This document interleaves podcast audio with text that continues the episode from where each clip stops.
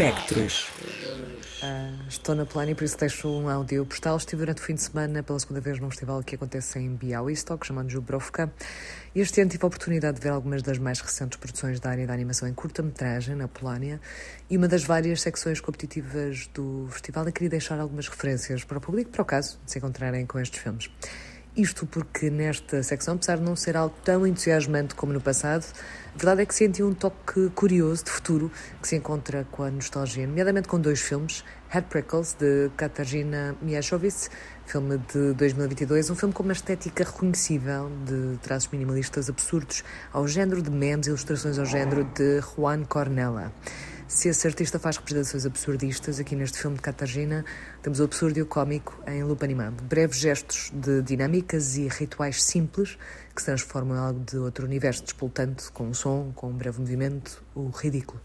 É uma estratégia de humor seco que resulta.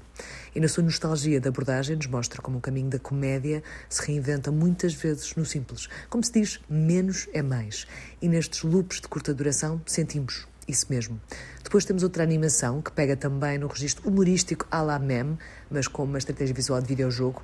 Fala de The Martyr's Guidebook, de Max Rajotowski. Como o título dá a entender, é um guia de como ser um mártir e seguimos um jovem neste universo de videojogo de série B, digamos assim, no seu caminho de mártir da vida real, da vida urbana.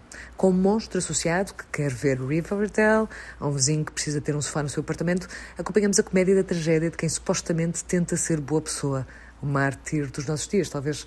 E quando se tenta fazer o bem, tudo mal parece acontecer, pelo menos para esta personagem. A comédia ressalta aí mesmo, e na estranheza não só do discurso, mas da abordagem visual, que de tão ultrapassada se sente muito de um futuro.